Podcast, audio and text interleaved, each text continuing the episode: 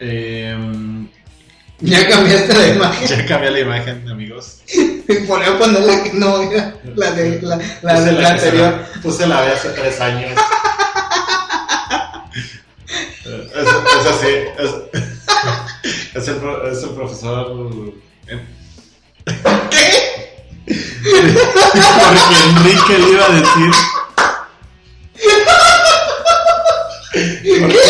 Enrique le iba a decir Jorge, Jorge Enrique Hernández. Ándale. Bueno, ¿Y qué tiene que ver el profesor todo? no, pues de cuando de repente. No, no, nunca vino a caja de rey. No, Era, más bien era Armando. el doctor El doctor Armando así. Armando. abrazados así con un fondo de caja de arena. a- a- Armando con H de Fer de Maná. Sir.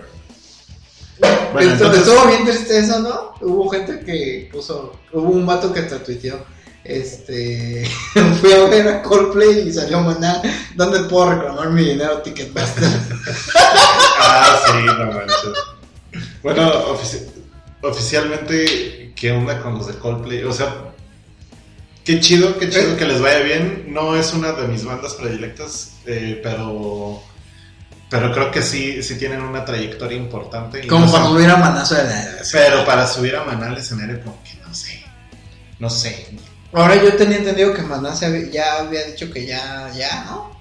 Que ya habían sido. Esta, esta, No, eso es lo que todos pensamos, pero Maná sigue ahí. Al pie del cañón. eh, esta plática tendrá sentido en 20 años. En 20 años.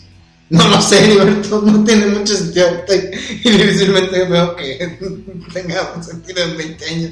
Ojalá. Imagínate, en 20 años cuando le estés diciendo a la- a- a- al bebé, este, Jorge Enrique. Jorge Enríquez. Hernández. Un saludo para el profesor que está en el Japón eh, trabajando. Oye, ya no lo vi, pero bueno. Esperemos ¿Lo que- viste alguna vez cuando vino? Sí, sí lo vi. Ah. Lo vi unas tres veces, yo creo. Este, Pero nunca me pude sentar como a platicar bien con él. Nada más fue así, Ah. esporádico. Un saludo al profesor Hernández que está en Japón. Me imagino que en Japón son. ¿Qué hora es aquí? 9.46. Son 14 horas más allá, son 9 más 2. Son las 11 de la mañana en Japón. Un saludo para el profesor. Buenos, Buenos días. días. Buenos días para el profesor Hernández en el Japón. Y.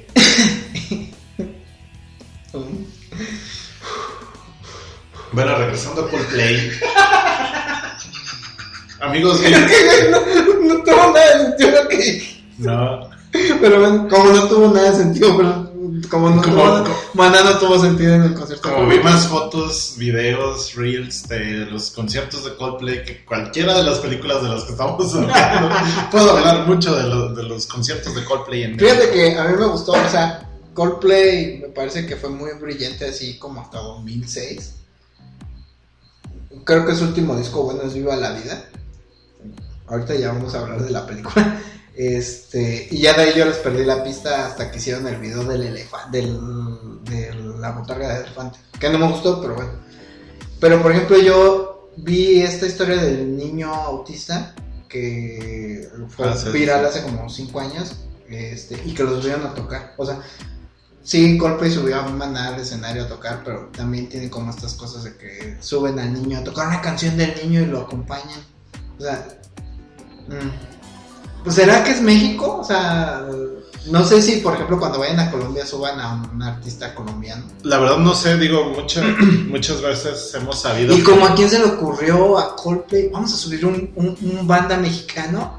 Este, o, o, el, o el productor de Ticketmaster dijo, ay, hay que subir a Maná, güey. ¡Wow! Sí, no, no lo sé. Pero bueno. Y tocaron una de Juan Gabriel, ¿no? También. Ah, no, es que el Chris Martin se aventó como una cosa así en círculo de mí, de que estaba muy contento de estar en México y lo remató con el coro de Amor Eterno. Ah, ok, ok. Eso fue lo que hizo, pero no cantaron Amor Eterno. Ah, Que al final del día, si la cantaron, no mames, es Juan Gabriel, güey. O sea, ahí sí. No, ahí sí, sí. Quítense el sombrero, chavos. No, pero Para el, para el Divo de Juárez. Digo, también hay que entenderlo. O sea, no me, no sé, no tengo el dato de ah, ya. Me refería a que ver la película del canal en 5 años, así que tendrá. 20 años, claro. Como Sonic no se ha estrenado en tele, o sea, ni en cable. No, en cable sí está. ¿no? ¿Ya está Sonic Sí, en cable? Sí, cable, sí, en cable ya. Tendría que ser, porque siempre tardan como un par de años en salir de cine a tele. Sí, a no televisión de pago. Sí. No, creo que sí está, pero en el 5 no estoy seguro. No O creo. en TV Azteca, pues no, no sé. Hola amigos, sean bienvenidos a una aventura más. Así iniciaba sus videos Luisito Comunica.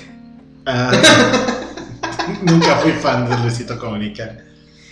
Yo sí, porque el Carisaurio de Olganda eh, le gustaba como mucho el contenido de youtubers.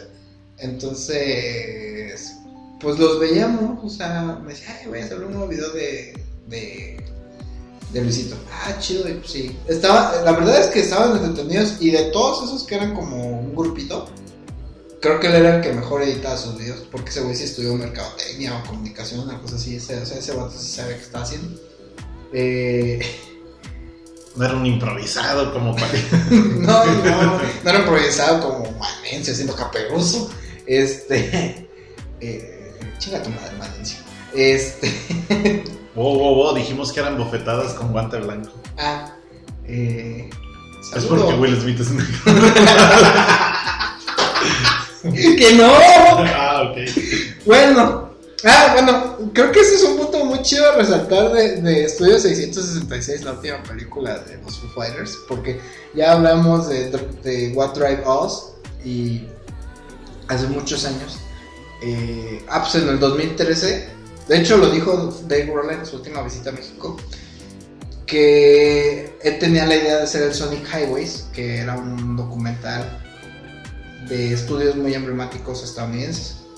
Entonces él se acercó a HBO y HBO le dijo, ok, sí nos gusta tu idea, pero pues necesitamos que le pongas lana, ¿no? O sea, porque HBO no le iba a poner toda la lana. Entonces esta anécdota la platicó en el último concierto, que alguien le dijo, bueno, ¿y por qué no tocas en México? Y, y dijo, hay estadios en México para tocar. O sea, toda la gente se rió, pero de verdad, o sea, fans de los Foo Fighters en el mundo deben de estar agradecidos de que se pudo hacer el Sonic Highways, el documental y el disco, gracias a esas dos presentaciones que hubo de los Foo Fighters en 2003 en México. Igual yo creo que uh, no han de ser los únicos, sino también, también Metallica cuando hizo el True Than Never, me imagino que se capitalizaron para hacer la pelpelícula en 3D con las otras presentaciones que hicieron aquí en México. Y que México sirvió como, como escenario de prueba para grabarlo en Canadá. Entonces está el Sonic Highways en HBO. No sé si está en HBO Max, no lo he buscado. Pero yo lo tengo en Blu-ray. Y luego el año pasado Dave Grohl nos presentó Cuatro Voz, que tuvimos una discusión larguísima de quién podría llenar el Foro Sol. Mientras Didi solo trataba de no dormirse. Y, y ahora estrenan... Saludos, Didi. Eh, eh, saludos a Didi. Ahora estrenan Estudio 666, una idea original de Dave Grohl. Me imagino que escribió como así el plot de, de que quería contar. Que yo le decía a Win que me- Estudio 66 es una mejor película de terror que Halloween Kills. O sea, hay más muertos, hay más sangre, hay más violencia. Aunque hay un montón de sinsentidos porque obviamente pues, es una banda haciendo una película de terror. En la que muere Kerry King electrocutado a los 10 minutos. Pero mm, me parece como interesante cómo ellos como banda eh, Luisito Comunica estudió estudió comunicación. Tiene sentido, ¿no? pues puede ser. Eh, me parece como interesante como banda cómo es que se aventuran a, por ejemplo, hacer el Sonic Highways. El Drive Boss, pues es más de Dave Grohl. Realmente los Foo Fighters creo que salen bien poquito, ¿no? Salen. Es- Estelariza Dave Grohl y, y sí como que... Digo, los Foo Fighters se, se han caracterizado también en, en de repente presentarnos estos videoclips de, su música donde interpretan pues cosas chuscas por el estilo. Ajá, Entonces, no es algo que no hayamos tal cual así como visto, Ajá. pero pero bueno, esta vez lo hicieron con más intención de hacer pues este largometraje, por Ajá. decirlo de alguna manera.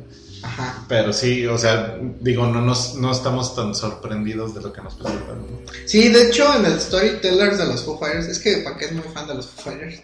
Eh, Sí, de hecho ahorita empezaré con unas películas al respecto. Digo películas, preguntas al respecto. Este, en el Storytellers platicaba, platica Dave Grohl. De hecho, creo que todavía está en YouTube. El VH1 Storytellers. Que cuando, cuando iban a hacer el video de Big Me, que creo que es el primer video famoso de ellos, Ujú.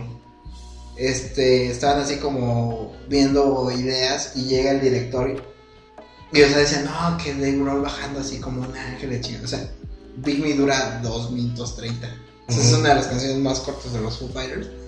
Entonces de repente llega el director del video, así como que estaban recibiendo propuestas y llega y les dice, ¿han visto los comerciales de las mentas? ¿Has visto el video de Big Me? Sí, sí, sí. Es, es Sí, pues es un comercial. Sí. son ricas y deliciosas y quitan el mal aliento. Vente y mentas que buenas son. Vente y mentas. Sí. Entonces, eh, pues está Big Me, está mm, mm, Breakout, está el of Life, está Long Road to Ruin. De hecho, ahí. O sea, ah, también sabes cuál me está, ahorita que pasó lo, que, lo de Taylor, está viendo el de D1, que es una película de Jack Black que yo no he visto. Eso es un soundtrack de una película de Jack Black. Y, y ese video yo creo que es uno de los mejores videos de los Foo Fighters, porque haz de cuenta que el video es de ellos, de Dave Grohl interpretando en una obra de teatro la película a la que le están haciendo el soundtrack. Y están como en una escuela. Están en una escuela. Creo que no lo he visto. Yo alguna vez lo vi en MTV hace 20 años, 22. Yo por eso me acuerdo de ese video y ahora que pasó esto, me puse a... He estado así como dándole vueltas a lo que a, la filmografía y a la, y a la discografía de los Who. Y me parece que todos ellos, o sea, por lo menos Taylor, Nate, Dave Grohl y Chris, sí tienen este, tablas de actores. O sea, por eso el video de Learn to Fly es tan bueno. Ah, no, sí, porque aparte, o sea, se ve. O sea, Learn to Fly es, es mejor que Jill and Jane. Y, No, No, Irene sí, sí. yo y otro yo. no, no, bueno, pero, o sea, todos, todos los personajes que No. interpreta Dave Grohl en el, Ah, sí. durante el avión están. O sea, que hay mucha diferencia de marcada de. Sí, porque hay actores que, por ejemplo, Jennifer Aniston siempre actúa de Jennifer Aniston. Y Grohl en un video hace como cinco personajes. Diferentes. Y, y los hace bien los cinco y- personajes. e incluso después actúa pues, su personaje de, de Rockstar, que realmente sabemos que no es así el güey, pero ahí como que se pone mamón y no sé. Está interesante. Y luego también, ahorita me salta a la memoria eh, un video que hicieron para promocionar una gira como hace como 12 años. Ah, la del grill que estaban haciendo una carne asada. Pues era cuando iban a venir a México. Esa. Está esa y hay otra que también recuerdo que, que tiene creo que un poco menos. Que, que se visten de camioneros y están en una parada y se meten así como a los baños de, de- una, gasolinera. Y pues hay ahí como una interacción gay. Pero o digo, hacían este tipo de cosas así como chuscas y demás. Y pues bueno, ahora, ahora hacen esto un poco más en serio, por llamarlo de alguna manera. Pues no, porque Estudio 66 sí es una película de terror, pero también tiene como sus incentivos como Scary Movie. O sea, es como una mezcla entre una película de gore, pero con comedia. Pues es más. Bueno, no. No, no O sea, creo que sea como de Quentin Tarantino o de algo así, ¿verdad? Ah, Pues Rami, el tecladista, muere muere serrucheado por una motosierra, así con un chingo de sangre y en el acto. O sea, Buena muerte. y por ejemplo, esa me parece como la muerte más sangrienta. Y luego. ah, pero luego, por ejemplo, cuando muere Taylor, lo mata con un platillo. ¿Sí me explico? O sea, como que tiene unas cosas como de película de veras y luego tiene así como. ¿Qué? Como cuando sale en South Park Slipknot. Que es como un especial de Noche de Brujas y... No, los que salen son Korn. Ah, es Korn, es Korn, es bueno, algo así. Sí, este. Entonces tiene sus elementos de película de terror, o sea, como bien pensados, pero creo que creo que el valor más grande que tienen los Foo Fighters a la hora de hacer videoclips y, y, por ejemplo esta cosa que es Estudio 666 es que realmente no se toman ellos en serio. No. O sea, y, y- y era lo que decía con Sonic, o sea, no es una película que pretende ser la película de terror de la década, o sea, es una película de terror que pueden hacer porque tienen el presupuesto para hacerlo. Sí, sí, sí, sí. Que es también como el... ¿Cómo, cómo se llama el, el documental que vimos? Que bien estamos diciendo ahorita. What Drive Us. What Drive Us. Ajá. También, o sea, como analizándolo de esa, de esa manera, no es que quiera hacer el mejor documental de rock o de cómo se fueron desarrollando las bandas. Simplemente como que, ah, pues, no sé, tuvo el tiempo eh, fuera de gira durante la pandemia de hacer este tipo de, de trabajo y pues lo hizo, simplemente. Y porque seguramente todos los que salieron ese documental los tienen en su agenda telefónica en su celular. Claro, Ajá. sí, seguro. Y, y, y, y entonces es una película que dura una hora y media, te la pasas bien.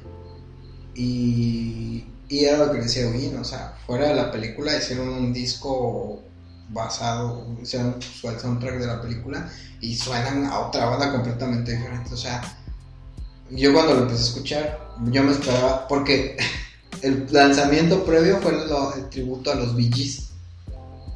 Ajá. Y el, y el previo, pues fue el Medicine at Midnight.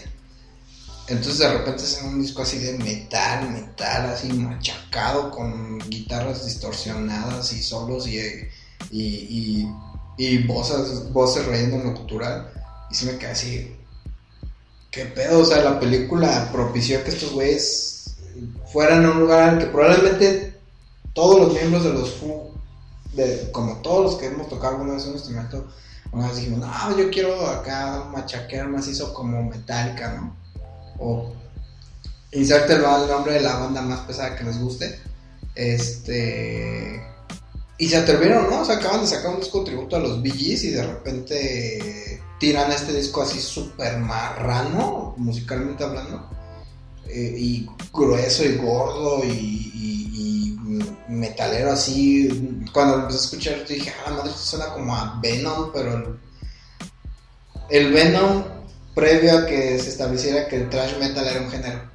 Ok. O sea, como entre Venom y Metallica del primer disco y el Slayer del, del Black Magic. O sea, yo dije, güey, esto suena como a un montón de bandas que no son los Who. Creativamente creo que la película les ayuda como a llegar a ese lugar. Y quién sabe cómo hubiera salido el siguiente disco. Bueno, que eso eran como de las últimas críticas que yo escuché, cuando menos de gente que les gusta la música como a nosotros y que siguen, la- han seguido Una, la una de- crítica hacia un disco no la puede ser alguien que no toca un instrumento. No, como fan puedes hacer una crítica, aunque no toques un, un instrumento. Y más bien en ese sentido. Una yo- opinión puede venir de cualquiera. Pero una crítica a, una, a un disco, a una banda, sí tiene que hacer la música. Y, y precisamente era eso, que como que, digo, no, estaban haciendo música, no era música mala, sin embargo, estaban muy, en- se sentía muy encasillado la música que estaban haciendo a últimas fechas. Eh, yo creo que así como... Pues el Medicine at Midnight me parece como un disco conceptual, pero a mí no me gustó todo. Y el pasado me gustó menos. O sea, sí, siento que sí dieron un paso para adelante, pero no el paso para adelante que me hubiera gustado a mí que dieran. Ok, sí, sí, sí. Y ahorita como que se centraron en el concepto de la misma película y de ahí es de donde desarrollan esta música, ¿no? No sé qué, qué hicieron primero, si ya tenían el guion de la película. Y sobre la película fueron armando el disco, quién sabe. O al revés, también puede ser así como que, oye, porque hasta lo pudieron haber hecho de juego. Igual regresamos al mismo punto de la pandemia, que en la pandemia pues los artistas, eh, no voy a decir que se estaban picando los ojos, pero realmente pues todos, Probablemente sí. Pero todos pasamos por Bueno, Fred situación. estaba jugando Call of Duty o un juego de esos en Xbox. Pero todos pasamos por eso de que nos rompió la rutina de lo que hacíamos para entretenernos e incluso para laborar. Y puede ser que, que ahí vengan todas, todas, que hayan nacido de ahí todas estas nuevas, bueno, to- todo esto que nos están presentando ahora más bien. ¿Ya tenía que decir algo? sí, Ah, eh, sí. con eso fue suficiente. Sí, eh, entonces, a mí me parece que la película no está mal actuada porque ellos no me parecen malos actores. O sea, tal vez un poco Pat y Rami sí son como malones, están tablones para actuar. Eh, pero la propuesta de la película me parece bien divertida, ¿eh? O sea, entretenida, divertida. eh, aunque no seas fan de la banda, te, te puede gustar. Que, que creo que eso es como lo importante, lo hemos platicado muchas veces. No porque Batman contra Superman sea una película basada en personajes de, de cómics, tienes que haber leído los cómics para que te guste la película. No. Eh, entonces creo que también logran eso los Foo Fighters como banda. eh, hacer una película que no esté como tan centrada en ellos como banda. O sea, sí gira en torno a la grabación de un nuevo disco. Pero tiene estos elementos que la pueden hacer entretenida para gente que a lo mejor no son fans. Sí, Pero al final del día Dave Grohl es como amigo de todos, entonces es muy difícil que alguien que... O sea, por ejemplo, sale Kerry King. O sea, el dios de la guitarra de Slayer sale en la película de los Foo Fighters. Así como, como subían a los ex miembros de Queen a tocar con ellos, a los Led Zeppelin. Este... O sea, va a ser difícil que haya alguien que no sea fan de los Foo que no, no referencie la película por alguna por alguna banda que a ellos les guste, ¿no? ok. Y, y este y sí, eh, me parece como película está entretenida. Mm, Volvemos a lo mismo, ¿no? Vivimos en provincia y no creo que llegue a una sala. De hecho, ahorita estaba checando eso y creo que sí hay un, fechas así como aquí en México, pero sí no creo que lleguen. Ah, pues Querétaro, León. Más bien por ahí yo creo que la podemos esperar en alguna plataforma de streaming, ¿no? Que pudiera ser Amazon. Mm, Pues sí. Que es el que luego se abre con ese tipo de cosas. No creo que HBO. HBO se va más como a artistas muy main, muy pop. Pues los usan muy bien. No sé. no ya- como los Coldplay, Ajá.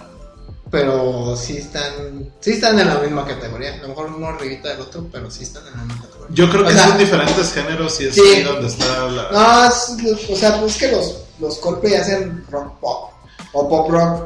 No estoy muy seguro ya. Y los Pues es que hacen empezaron- rock. Sí, es Rock que empezaron como roll, rock rock. pop y después siguieron. Yo Pero, o sea- creo que es más pop. Pero, pero los Who son una banda que, que pueden headlinear un Glastonbury y pueden headlinear un Lollapalooza y pueden headlinear un Rock and Rain en la Alemania. Un año después de que lo headlineara Metallica. O sea, sí están, sí están como en esa categoría de que pueden ser headliner de cualquier festival sin ninguna bronca. Sí. Cosa que, por ejemplo, ahora lo que platicaba ahora que vino Limp Bizkit. O sea, Limp Bizkit a mí me gusta mucho en vivo. Su disco pasado no me gustó y el último me gustó a media. Este. Pero por ejemplo, Limp Bizkit no es una banda para estar en el Vive. O sea, creo que hubiera tenido una mejor recepción si hubiera estado en el Corona. Y eso no pasa, por ejemplo, con bandas como Foo Fighters, como Metallica, como Coldplay, como Los Killers, como... Son como más, más versátiles, ¿no? Sí, o sea, eso los puedes poner de headliner en cualquier festival y, y la gente no va a brincar. Sí, pues es ese como rock pop, precisamente como. Es digerible para todos. Ujú. Y aunque no te gustan los Who, alguna canción de esos güeyes te gusta. Sí, o la has escuchado y. Ajá. Sí, claro. O han visto el video, una cosa así. Me, me parece como bien interesante que hayan hecho esta película. Y. Y. Pues yo realmente no tengo nada más que agregar. ¿Tú, tú crees que, que- Porque, por ejemplo, la, esa vez que, vini- que vinieron los Foo, que se presentaron en el Foro Sol, creo que fueron dos o tres fechas. ¿En Hace- 2013? Sí. En el Fueron 2002. dos. Fueron dos. Ahorita es- la pregunta va en relación también con lo que acabamos de ver esta semana pasada con Coldplay. ¿No crees que hubiera sido mejor una- en ese caso una fecha en el Azteca? ¿Con Who? O, o tantas fechas de los Coldplay, en vez de ponerlas en el Foro Sol, aventarlos al Azteca. Y siento que, que el- la producción de Coldplay sí daba como para llevar. Para que fuera un buen show en el Azteca. Pero es que, por ejemplo, el Azteca está bien comprometido. O sea, mira. Bueno, y la cancha está palasco, yo creo que ahorita no lo hubieran ni permitido. Ajá, una. Eh, ¿Cuántos equipos juegan en el Azteca ahorita? Dos. Dos de primera. ¿El Atlante no juega ahí? Mm, Porque ya se regresó de Cancún, ¿no? Me Sí, dijo, no. me dijo el profesor. Está en el azul, que lo iban a demoler y nunca De- lo demolieron. Nunca lo demolieron. Este. Hay dos equipos, entonces cada semana se usa. Sí. Eh, Y aparte, ese, era, ese era el primer pero para los Coldplay. y las eliminatorias del mundial que se estaban jugando ahí. Eh, y luego, por ejemplo, ya la NFL, ahora que pasó lo que pasó hace tres años con el, con el Rams Jefes, o sea, ya la NFL sí le dijo, sí me tienes que tener ese estadio bien, por lo menos seis meses antes de que sea el juego en México, porque si no, se acaban los juegos en México y se acaba la lana. Entonces, sí. Y yo sabes también que siento como que la logística en el Azteca no está tan chida. También puede ser. Digo, Porque, por ejemplo, para entrar al Foro Sol, pues entras al autódromo, pero pasas un par de filtros antes de entrar al Foro Sol.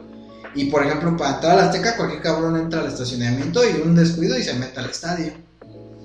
mm, pudiese, pudiese ser. Por eso yo también siento que Metallica no, no, no toca en el, en el Azteca, porque Metallica sin todos lo llena.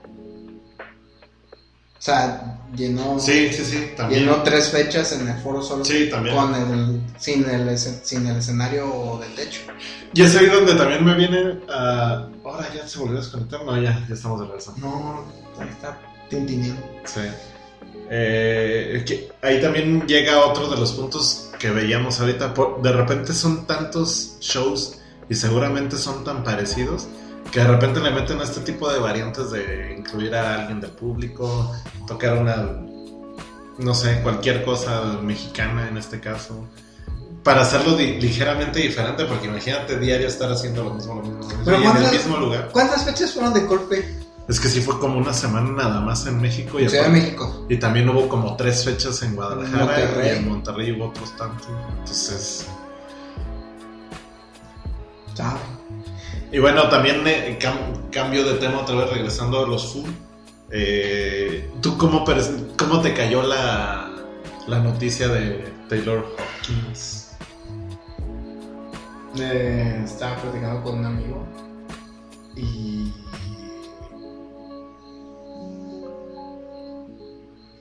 para mí los Fu mm, creo que yo lo he dicho muchas veces en el podcast o sea gente con la que convivo pues es bien poca Eh, amigos son bien contados soy una persona que no no tiende a ser tan sociable me, me cuesta relacionarme con las personas.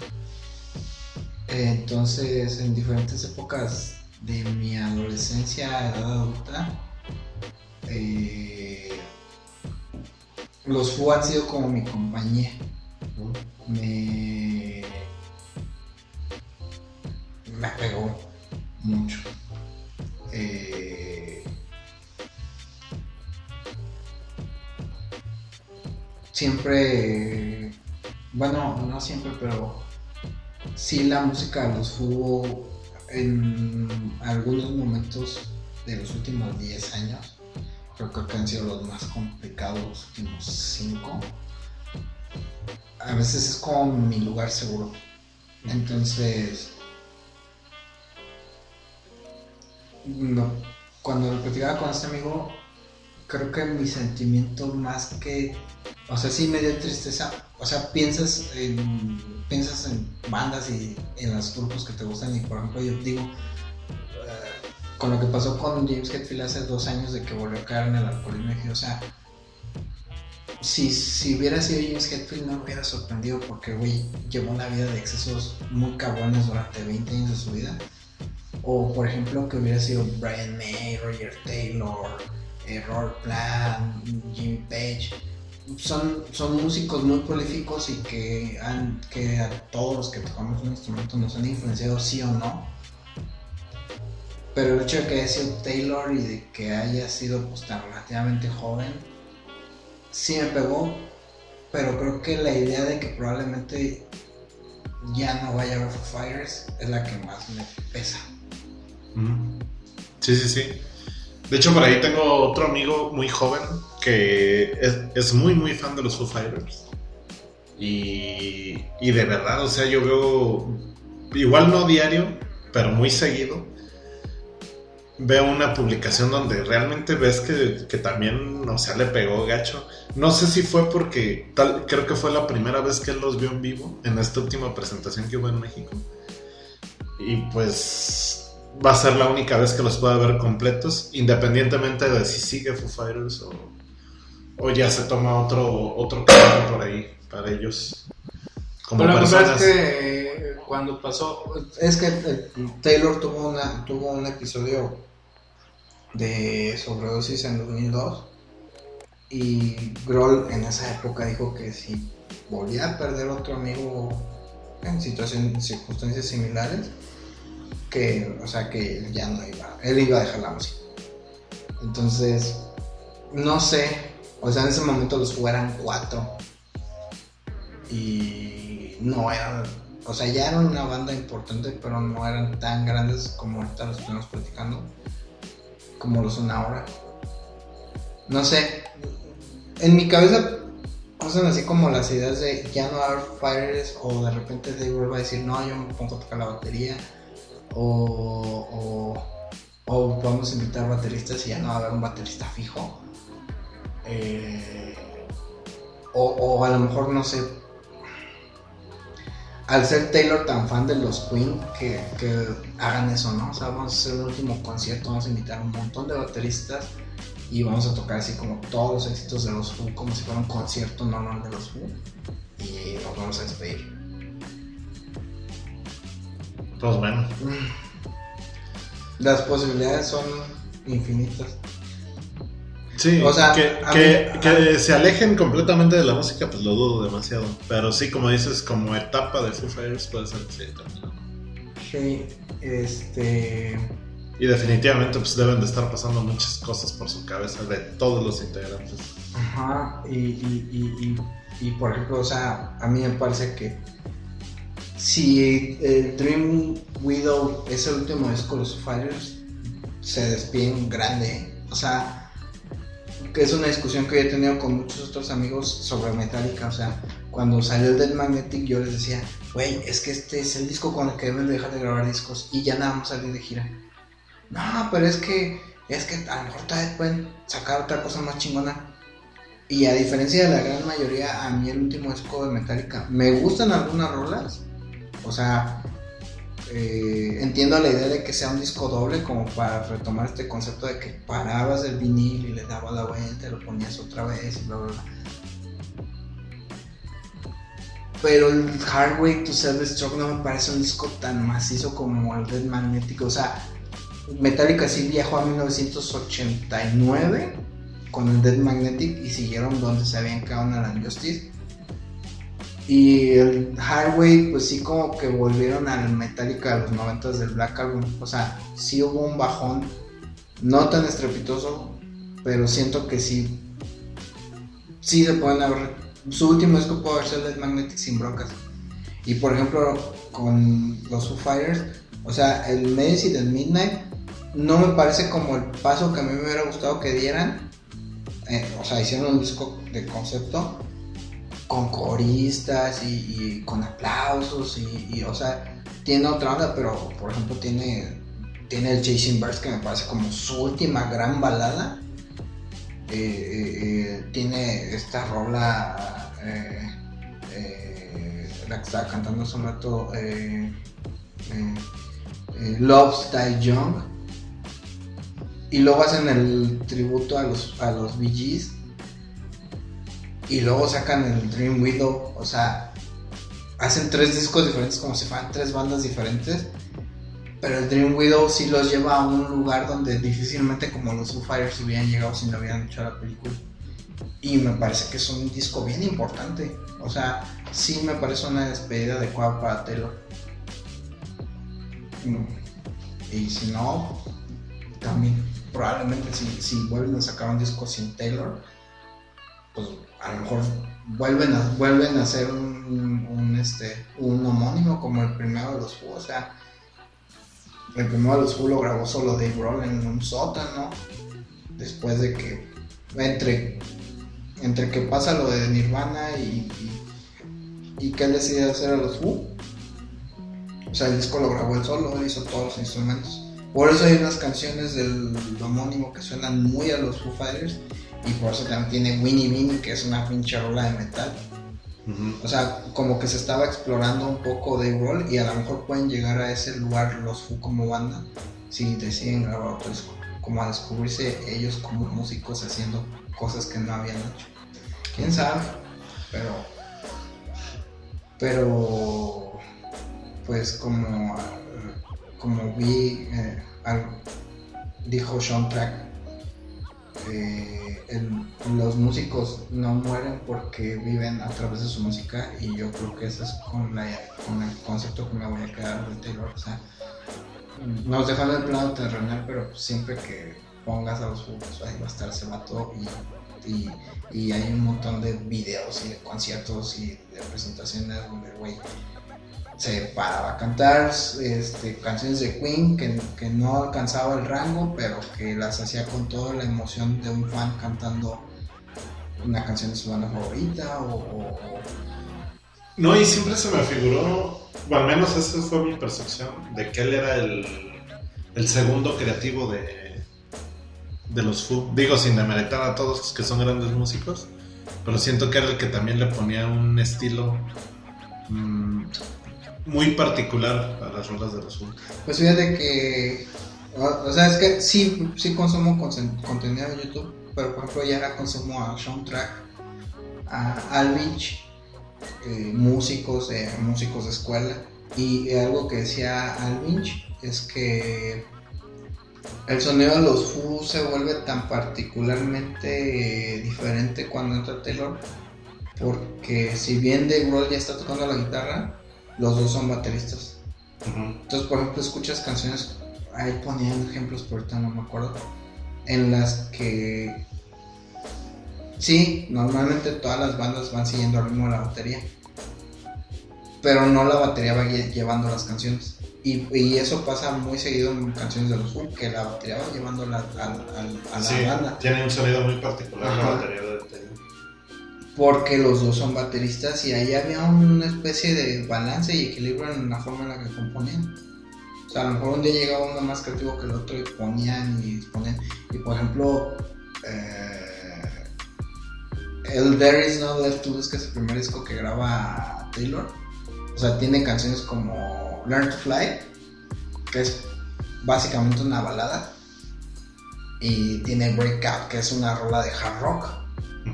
Y tiene otras cosas como Generator, como Aurora, como Next Year, como, como Mia, que son como rolas más macizas, pero que no son canciones pesadas de metal. O sea, es un disco como muy, muy experimental en cuanto a lo que estaban haciendo con las guitarras y cómo entra Taylor a, a, a poner un sonido de batería que alcanza a sonar chido en una balada como Next Year, pero que también alcanza a sonar bien macizo en una rola como Breakout, y las dos rolas vienen en el mismo disco.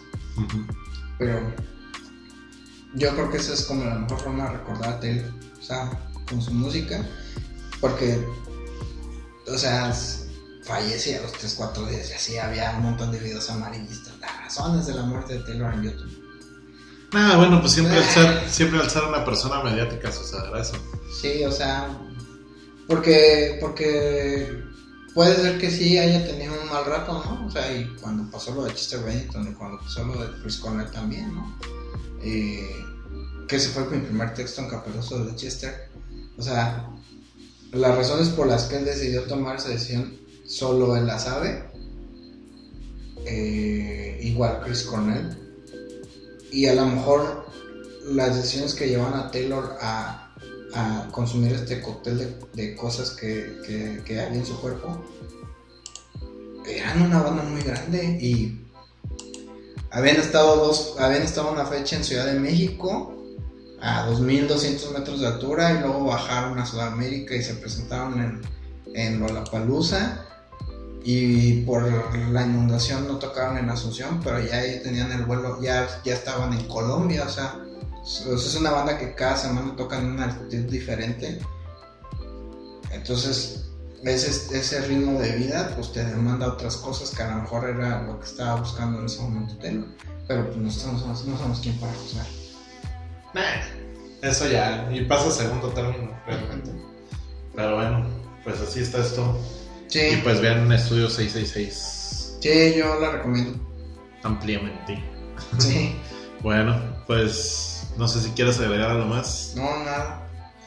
Eh, Ya me quiero ir porque me quiero bañar. muy bien. Patrocinios, Ah, ¿todavía tenemos patrocinadores? pues las 5, ¿no? Ah, sí. De momento.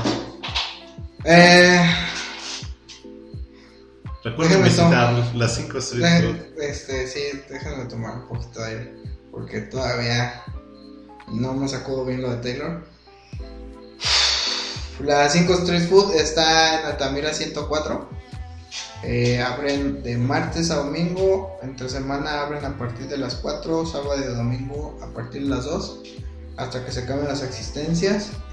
Y el número. Voy, ¿eh? No me lo puedo aprender yo. Ni los de las 5 Street Food se lo saben. No, Ah, sí, no es o sea, este. Ah, cabrón. Ah, 464-644-9402. O pueden ir a comer allá al local.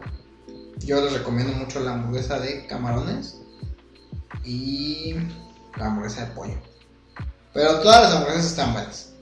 Y los aros de, de cebolla y las papas. Son papas naturales. Muy bien. Y este. Y de momento. De momento el, el taquero mucho está en una pausa. Estamos en una pausa porque Está en una pausa. Ya veremos qué pasa el mes que viene. Decidiremos avisar. les Pero, informaremos, queridos. pero, qué, pero qué buenos estaban esos tacos. Sí, señor.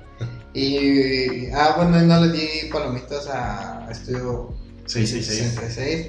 Le doy tres y media Palomitas. No es una gran película, pero es una película bastante entretenida.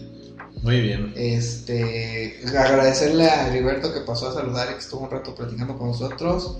Y ya nos iremos poniendo de acuerdo, Vin y yo. Creo que vamos a hablar el lunes, ¿verdad? Sí, creo que Parece sí. ser que sí, vamos a quedarnos ya el lunes.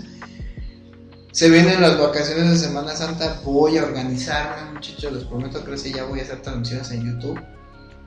Y por ejemplo, yo vi Vendetta y Yugi no la vio. Entonces, voy a empezar a sacar textos de películas que yo vea y que a lo mejor no alcanzamos a platicar aquí, pero que me parezcan propuestas interesantes para estar subiendo textos al Tumblr. Este, acuérdense que este podcast es una producción de Cine Deception que está en Twitter, en Facebook, en Instagram, en Tumblr. Y también tenemos canal en YouTube, aunque no lo usamos, pero lo tenemos. Así Y es. sin más, Ugin, no sé si quieres agregar algo. Todo en orden, amigos. Tengan bonita semana. Grande Taylor, Semana. Semana, Semana Santa. Santa o Semana Mayor, como lo dicen algunos. Ah,